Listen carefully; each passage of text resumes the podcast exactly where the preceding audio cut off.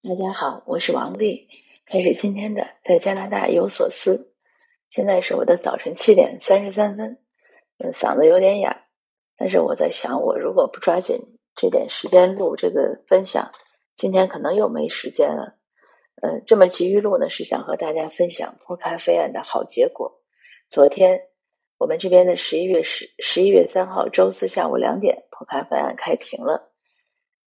那这个结果呢，还是很理想的。首先要说，法官非常的认真，他写了三十四页的判词，从两点多一点开始读，一直读到三点多，读了六七十分钟，中间没有停，也没有喝一口水，确实跟做工作报告一样。他的判词非常详细，包括报案呀，然后各种情节呀，其中包括呃控辩双方的意见呀，还有他的分析呀，他的参考呀。那最后的结论呢？我就简单的说，首先呢，量刑不算重，当时公诉人提了四点，嗯，罚款一百块，道歉，守行为十八个月，还有社区服务一百个小时。这个守行为这个词呢，嗯，可能有些人不太熟悉。据说香港那边的法典里有，它就是其实就是说你禁止，就是怎么叫什么，你就禁止接接触那个受害者呀，还有，呃。那个咖啡厅呀，就是不要去你曾经做过错事的这些地方啊，怎么样？就大概这个意思。那这个这个量刑呢，确实是不算重。公诉人呢，也是考虑到他们的年龄，嗯，因为他们年龄已经七十七、七十六了吧，也是蛮大的。嗯，昨天出庭的时候呢，那个男男男性案犯呢，他脸上已经整个都起满了斑点，不知道是受伤还是。过敏还是什么？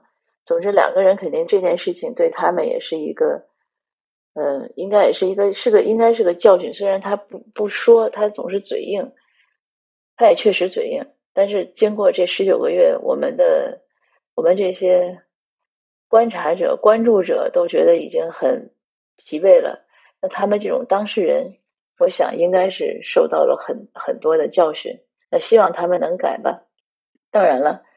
嗯，就像当然就是他们其实也是还是蛮顽固的。昨天法庭呢，因为没有让他们还嘴的机会，所以他们没说。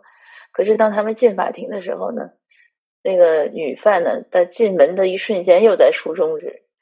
很巧的是呢，其实当时我们也拍了，摄影记者都拍了，但是谁都没有抓住他竖中指那一刻，因为觉得他已经要进去了，可能有些人的镜头就没跟上。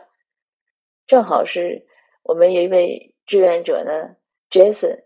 Jason 谢他呢拍到了，就在他最后一格里拍到那个，所以那个视频呢，他当时有的是有的记者看到了，但是没有拍到，Jason 拍到了，他就分享给我，我就直接分享给那些摄影记者。所以昨天我们出了十条新闻，所有的这个竖中指这个都是 Jason 的那个素材，大功臣，确实是大功臣。那 Jason 呢？昨天也来的最早。昨天下午呢，我是一点到的现场，Jason 十二点五十八就到了。可是，在他来的时候呢，他说两位摄影记者已经到了，Global News 的和 CTV 的。昨天下雨啊，下雨，他们一个打伞，一个都没打伞，就是把他们摄影机照了一个防雨罩。我还问其中一个，我说我有伞，你们用不用？他们说不用。那他们就说，我就说我们站在哪边？呃，rally 他们觉得方便，就是示威啊。他们说站在墙那边，那我们当时就会刚开始就是我和 Jason 三个人，呃，Jason 还有他太太，就我们三个人。后来一点一点来的人越来越多，大家都在雨里淋的，有的人打伞，有的人不打伞。像《明报》的那个记者 Victoria，他都没有伞，也没有戴帽子。哎呦，我真的看得好心疼，这些记者们太了不起了，那么大的雨就是和我们在一起。呃，当然我也没有打伞，但是从我来说呢，我做这件事情呢是是使命感。可是他们呢，真的就是工作，所以我想这个媒体啊、一线呀、一线人员是非常了不起的。他为了他的工作都这么坚守，他们一直在等着拍那个嫌犯进来，所以就专心致志。进来拍完了呢，那我们就赶紧都去法庭里坐着听了。法庭昨天坐满了，不仅坐满了呢。后来，CBC 的记者来晚了之后呢，那个法庭的呃狱应该是警察呢，是先给他加了张椅子，他让进去的，因为他当时说当时那个刚开庭前，那个法警就很严肃的，他说英文，还专门有一个说广东话的法警配合他，在在给大家翻译，就是说有几个要求，呃，一个呢就是不要，呃，坐满了就不能再进去人了，还有就是不要发声啊，手机关呀什么，说的很清楚。呃，但但当时有一位听众呢，就用中文说他要求中文翻译，但是法警拒绝了。他拒绝呢也是有道理，因为这个中文翻译呢，应该理论上不是提供给听众的，应该是提供给控辩，就是被告呀、证人的，应该是这样的一个翻译。呃，而且现场提提出来呢，确实他也没有可能给他配备。那我还有点咳嗽，因为昨天淋了雨，所以可能，嗯，但还好吧。呃，昨天雨是确实是挺大的，我说这是对人们最后的考验。那最后。嗯，审判出来之后呢，记者们就等着拍。那个法庭建筑物里的那个警察也挺好，他就出来，他说：“他说他们还要好长时间才出来。他说你们就这样架着机器等吗？因为他们全架着机器等。后来我我说那咱们要不就先嗯开新闻发布会吧，一个简短的发布会。因为昨天呢，我们请来了法律专家温森的杨杨成教授，呃，他非常他研究刑法，就中国和加拿大的刑法，他都研究的很透彻。加拿大的刑法典呢，英文版呢，只原来只有英文版和法文版，是杨教授呢，他翻译成了中文版，所以他对刑法是很了解的。那我们也请来他来讲，因为我们对于作为关注组的社区组织，只能是讲一讲这种感谢呀，或者我们社区对这个事的看法，但是不不可能有什么专业的法律意见。那杨教授讲的就很专业。昨天很多媒体后来采访他，CBC 还。报了直播，就是采访他对这个案件。那根据杨教授讲呢，呃，他对这个法官非常欣赏。这个法官呢，他说虽然看着很年轻，但是做了很多年的国际人权法的法庭的法官，很有经验，而且也很敬业。杨教授就说这个判判裁判决呢是很合理的。为什么合理呢？我刚才只讲了他量刑比较轻。但是它有一个质的突破，应该是一个划时代的突破，是一个一个法加拿大法律判断上的一个非常大的进步。那就是他用他把这个仇恨语言这个事情入罪了，法官非常详细的解说了为什么这两个案犯有仇恨动机，因为他们骂了仇恨语言，就是种族歧视语言。当他把案件。考虑到了仇恨动机的时候，这个就是仇恨罪，所以这个应该是呃为数不多的仇恨语言入罪的，就是定为仇恨罪的一个案件，但是也应该是加拿大的第一起因为辱骂亚裔，或者是确切的说，因为辱骂华裔，因为他骂的是 Chinese，因为辱骂华裔而入罪的一个案件，所以是个划时代的。在去年刚开始破咖啡案，我们要关注之前呢。我是请教过律师的，有一位律师朋友，他帮我查了加拿大的所有的判例，就是因为加拿大的这个法庭判案呢，是是在网上都可以查到的。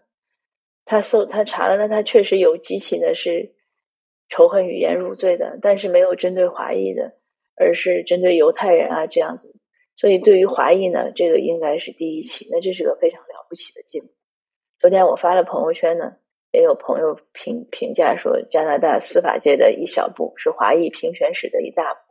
那今天呢，我会再写文章专门写这件事情，因为昨天呢，我推了一篇文章，是之前已经写的差不多的，就是发了结论。昨天我的文章呢，是详细的介绍了这个案件的一个，也不是详细吧，一个大致的过程。因为确实十九个月，大家就是在看出标题，不知道在做什么，那我们就介绍了。为什么要介绍呢？因为希望提供给。社区一个以后参考，以后咱们再有这样的事情，咱们怎么做？因为不可能每一件事都是，呃，我去做或者我们关注组去做，去跟去跟踪啊，去关注啊，大家都来做，那怎么做？咱们有一些参考意见。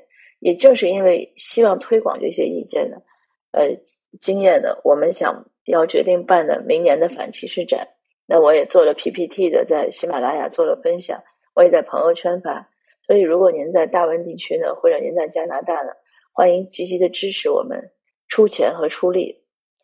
我要讲出钱和出力，出钱和出力很重要。微信群点赞呀，朋友圈转发呀，这些也很重要。但是呢，真正我们要落实到行动上，就是出力。昨天我正好晚上呢，给张丹老师的人生有约的这个讲座群呢，也做了分享。那我就讲了出力的重要性，我们要有行动。当我从高桂林开车堵车一路往 Richmond 移动的时候，有一次我真的是心里很悲凉。我想为什么有没有十万华人呀？有没有人能出来挑头做这个事情啊？或者积极的参与加入啊！现在当然很有一些社区成员也在积极的参与加入，但是人数是不够的。也是昨天 Siri 一个朋友说，他说你们你们 Rally 的人少，我就不来了。他说没有意义。当然我不不不认同他这样的一个想法，但是也看到就是这个人有多少对他的一个冲击。当然，因为他不来的人就更少了。但其实人呢也不算少了，因为昨天法庭坐满了，因为昨天下雨嘛，所以。很多参加这个法庭的庭审的人呢，他没有站在外面 rally，呃，但是 rally 呢，确实才能显示我们社区的决心和信心。就像我昨天做分享一样，我说这是个基本的自尊、自爱、自强。就是如果我们不坚强，谁替我们勇敢呢？这是个很简单的道理当然说教是没有意义的。那我今天呢，主要是想分享这个案件的一个划时代的一个进步，呃，也希望呢。藉此呢，能鼓励大家号召社区，我们要更加努力。因为昨天那个分享，昨天分享讲座中有一位听众呢讲的是是很好的，一针见血，其实就是不希望歧视恶化到麦卡锡主义。那当然，现在离麦卡锡还有一定的距离，但是如果不努力呢，是很容易沦陷的。所以要接着努力。呃，一二零二三年呢，我们要做。把这个反歧视展览办大，办得更有历史意义，更能保护社区，所以欢迎大家积极加入。呃，你如果加入呢，你可以微信中问我啊，或者是呃电邮啊，或者总之你肯定是可以找到我。也欢迎大家加入我们的呃这些功能群啊，就是关于反歧视群呀、投票促进群啊，还有我的读者群。那今天呢，我就又是一天忙碌，所以趁早就分享。因为昨天我是早晨九点多走的，晚上六点多回来，然后开始做分享，然后还要搜集那个当天的新闻。昨天呢，我们发了十条新闻，中英文都有，在我们网站上一杠二杠三 dot site 上面也有。呃，你找到破咖啡案报道，里面是有所有的相关的新闻。